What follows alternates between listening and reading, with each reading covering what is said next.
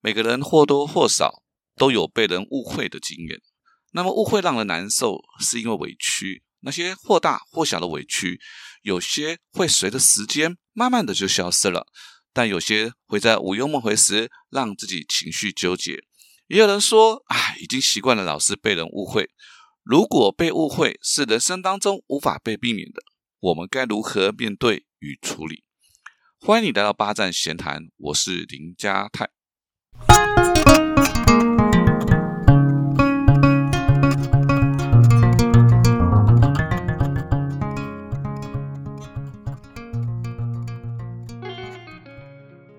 今天想跟各位聊的话题就是被人误会了该怎么办？有人统计啊，被误会而感到的痛，那个揪心的级数啊是很高的。呃，而误会呢，也是人际关系当中唯一双方都觉得自己是受害者的冲突啊。因为误会人的一方会感觉到怨甚至恨，而被误解的一方只会觉得无辜而感到委屈。呃，我正式当营业员呢。这个进入证券公司当营业员之前呢，我先实习了两个月。好，那教导我的那个营业员叫做淑瑜，她是一个很照顾人的单亲妈妈。那淑瑜的旁边是她的师傅叫琼芳。那琼芳呢，本来是一个 king，好，呃，因缘机会当了营业员，在证券公司这行待了蛮久的。虽然年纪比淑瑜小了几个月，好，那虽然像大姐热心，但也蛮老派的。呃，他们师徒啊，如果有一方休假，都是互相代理。有一次啊，琼芳就休了三天的假。去旅行，那所以呢，就把他的客户都服务的妥妥当当的。那没有想到啊，一个星期之后，啊，也就是当股市交易全部结束之后，琼芳非常大声的责备属于你什么那么忘恩负义，竟然敢抢我的客户。那在证券业哈，有些客户啊，就是喜欢跑来跑去换营业员，那还蛮正常的。但是那个像抢客户这件事情，依然是这个兵家大忌。好，原来琼芳有一个客户叫丁老师，他跟他说，他要把他改到属于那里去下单。那俗琼芳呢，完全不听俗语的解释，认定了俗语就是利用他，把利用他休假的时候游说他的客户换营业员。那我刚好坐在他们两个中间，其实我最清楚这件事情。第一个，其实丁老师啊，就是比一般的散户再大一点的客户，实在谈不上什么大客户了啊。那第二个，丁老师啊，已经抱怨琼芳接电话的很慢啊，态度也很不好了很多次，但俗语啊都是帮琼芳啊讲好话。那第三。丁老师要换俗语，其实讲了很多次了。那这次真的熬不过去了，好又不希望客户跑到别家证券公司，所以才请丁老师先跟琼芳打个招呼。那你知道这种客户就是这样子啊？虽然这客户可能下的不大，但对营业员来讲，那就是他的痉挛，谁都不准碰啊！我宁愿他要手上烂掉，也不准碰。所以多数营业员也许平常跟琼芳的关系也就普通。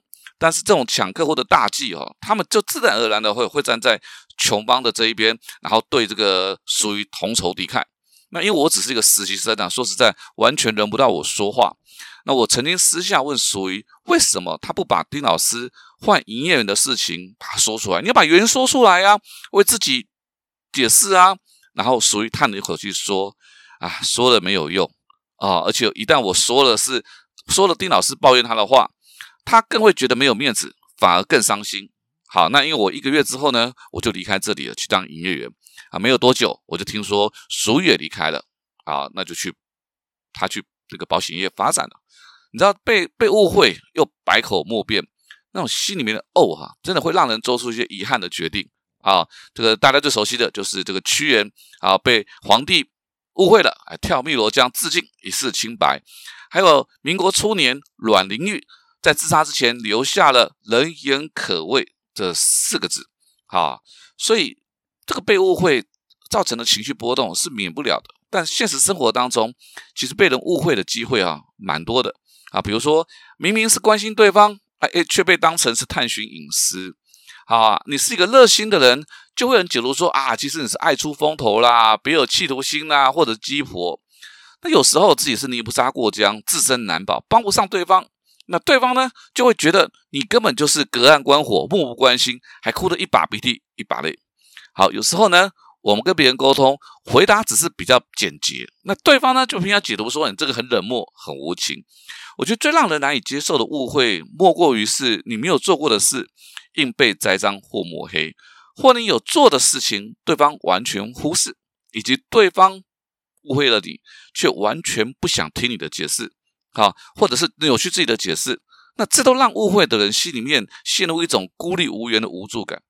那二零二零年，Netflix 有个非常红的韩剧，叫做《艾米丽在巴黎》。那女主角的公司呢，收购了巴黎的一家行销公司，于是女主角就被派从芝加哥，哎，派到巴黎担任顾问。可想而知嘛，巴黎他的同事对面对这位空降部队，好法语又讲的不溜，你觉得同事可能用欢迎的心情吗？不可能。那加上巴黎的公司是被收购的。同事会担心公司的制度改变而影响自己的权益，你知道这种被害人的心理，他肯定对艾米丽采取冷漠甚至敌意排挤的态度。你说艾艾米丽的心情不委屈吗？毕竟她也是领薪水的人，只身一人离乡背井来到了巴黎，这是公司的安排。但是艾米丽如果把这些委屈或者是这些辛苦发牢骚讲给巴黎的同事听，你觉得他们听得进去吗？他能够理解艾米丽吗？相信当然是不可能的，所以艾米丽呢，从此她如果她从此就自怨自艾，一直等待调回美国，那她工作上面她就变得很不快乐。相反的，她在工作上非常的认真努力，坚守自己的角色，利用闲暇时间呢，欣赏巴黎的风景风光，好好的过生活。最后又工作上的表现赢得同事的肯定与接纳，而且呢，被误会了。所以，面对被误会了，其实应该要调整的是自己的心态，选择看待这份委屈啊，更不要指望别人理解你的心情和情绪。特别是当对方对自己有很深的成见，或根本呢，他就是一个不会替自己替自己想的人，那你也只能够咬紧牙根。那更不要指望沟通就能够化解误会，因为沟通有效，就不会有那么多的误会让人揪心了。所以，面对对方的误解。把该说的说清楚就好了。对方不相信的，那说的越多，只会越反感，到最后是连自己最基本的自尊心都会被伤害。那这就是属于啊，在面对穷方这个误解、好大声的指控的时候，他不愿意说太多啊，要得到谅解的原因之一。但是哈，有些误会哦，可能会让人带来一辈子的影响。我一个朋友叫孝刚。啊，他就跟我分享他和他父亲的故事。他说呢，自己国小二三年级的时候，父亲有一天突然就消失了，销声匿踪了，销声匿迹了。那母亲呢，也绝口不提父亲的事情了。啊，那也常常看到有黑衣人晚上来家里面闹事，所以母亲呢，只好带着他和妹妹搬了好几次的家。那孝刚说，他恨父亲的不告而别，不负责任。那又很心疼呢，母亲照顾他们，啊，这个这个兄妹俩哈吃了很多的苦，啊，也尝尽了人情冷暖，真的是非常的一段心酸的历史。后来呢，大四那一年呢，母亲突然变病倒了，心肌梗塞，啊，安没有几天就走了。呃，孝刚对父亲的恨当然就更深了。好，他本来想，本来的计划是当完兵之后呢，去考国营事业，啊，让妈妈。妹妹可以拥有一个比较安定的生活，但妈妈的突然的离世，妹妹又才刚考上大学，所以她至少在服役的时候签自愿役的军官啊，让妹妹可以很顺利的读完大学，不用为钱担心。好，那还好，后来的人生没有遇到什么太多的障碍。好，那下岗之后呢，也换了几份的工作，后来在房屋中介找到乐趣，啊，也顺利的娶妻的生子，现在自己还开了四家店的店东，真的不错。那妹妹的人生呢，也也还蛮不错的。那一直到四十多岁那一四十三岁那一年啊，他突然接到一位长者女性的电话，那对方自称是他父亲的朋友，说他父亲病重了，大概只剩一个月了，啊，他唯一的心愿呢，就是想见到他们兄妹。啊，这个孝刚当然想也不想，就跟他说：“我父亲早死了。”就没想到这个女这个女性哈，这不死心，连续打了一个礼拜的电话，啊，要请孝刚去看他父亲的最后一面。那孝刚实在是熬不过了啊，这个就见面了。那这个父子三十多年没见，对不对？这中间有很多的故事，都不是我们能够理解，那个心情的转换很复杂。那见到了父亲之后呢，加上这位女性的朋友，父亲的这个女朋友，他才了解，原来当年是因为父亲为朋友作保。好，你知道作保这件事情就很倒霉，这个朋友倒账了，然后他就背负了几千万的债务。那为了不想连累家人，才跟他的妈妈离婚。那一个人呢，离乡背井，过着 这样子的生活。呃，我不我问孝刚说，那后来呢？孝刚说，后来就父亲过世了。的告别式也把它办完了。那小康只是淡淡的就说一句话，就就不恨了，那也就这样。好，因为前面吃的苦太多太多太多了，他没有办法像那个戏剧里面那种大反转啊，父子抱在两个抱在一起大哭大和解哦。大家觉得至少不会带着恨意进棺材哈，这也算是一种收获。所以有时候啊，爱有多深呢，这个误会就会有有多深。不过也不是每一个误会哦都有美好的结局。像 Cindy，好，Cindy 是 Roy 最得力的部署。那 Roy 呢，一直把 Cindy 当成自己的妹妹，来来照顾有加，提拔她。那许多的专案呢，哎，都是两个人合力完成的。那 Roy 呢，不喜欢跟主管打交道，这个主管的副总，好，那这个副总呢，也觉得 Roy 的个性和格局哦，不足以担任呢以后更高的职务。那相反呢，副总对 Cindy 就格外的欣赏。好，后来呢，组织调整，Cindy 呢变成跟 Roy 同样直接的主管，好，带的人比 Roy 还多。那 Roy 就忽然想起 Cindy 哦，最近常常往副总的办公室跑，一定是他哦抱着副总的大腿，然后说自己的坏话，才会升迁的速度啊这么快。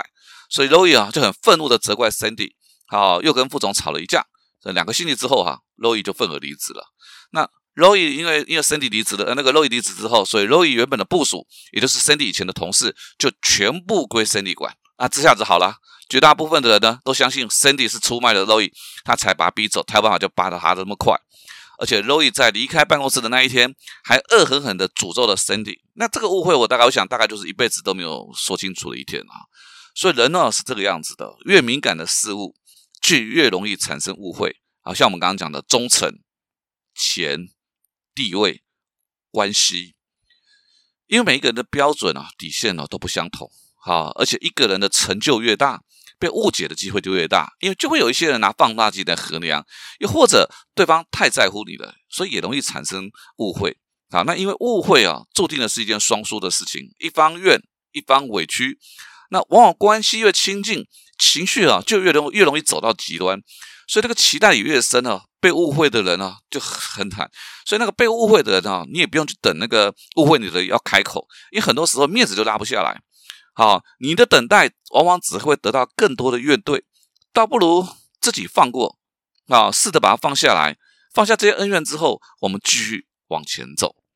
呃，我本来以为俗鱼和琼芳的故事哈就结束了，就没想到三年前有一天，我经过这个台北敦化站啊，就是那个捷运敦化中校敦化站，那我就听到有人喊我的名字啊，我说我是没有想到，经过了将近三十年了哈，俗鱼还还认得我，真的很厉害。虽然这么长的时间我们都没有联系啊，但我我非常感谢他在那两个月教了我我非常多当营业员的 paper。那刚好我们两个都有空啊，就在搜狗东南馆旁边的星巴克，我们就聊了一下。那他现在是某寿险公司的处经理，哇，真的是做的有声有色啊。那聊聊聊，他就问我说，知不知道琼芳已经走了？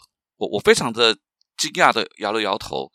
那属于就说，其实很巧，因为琼芳有一张保单，这个保单的业务就是他的同事。那后来呢？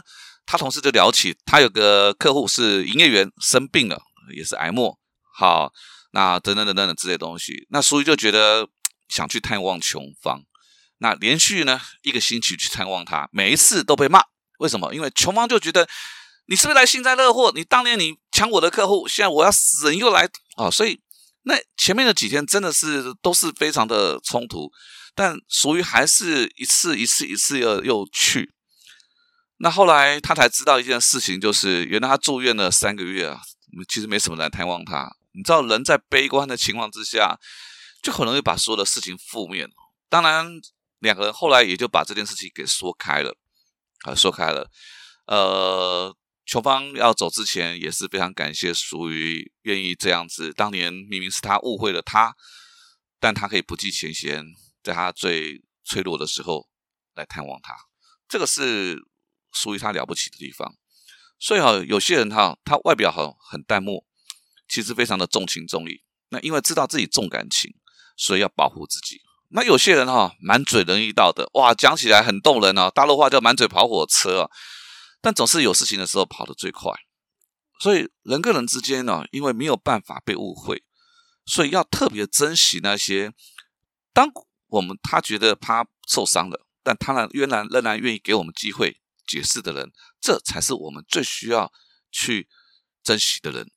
八站闲谈，捕捉平时错过的风景，发现被忽略的观察角度，让生活多一点乐趣，人生多一点厚度。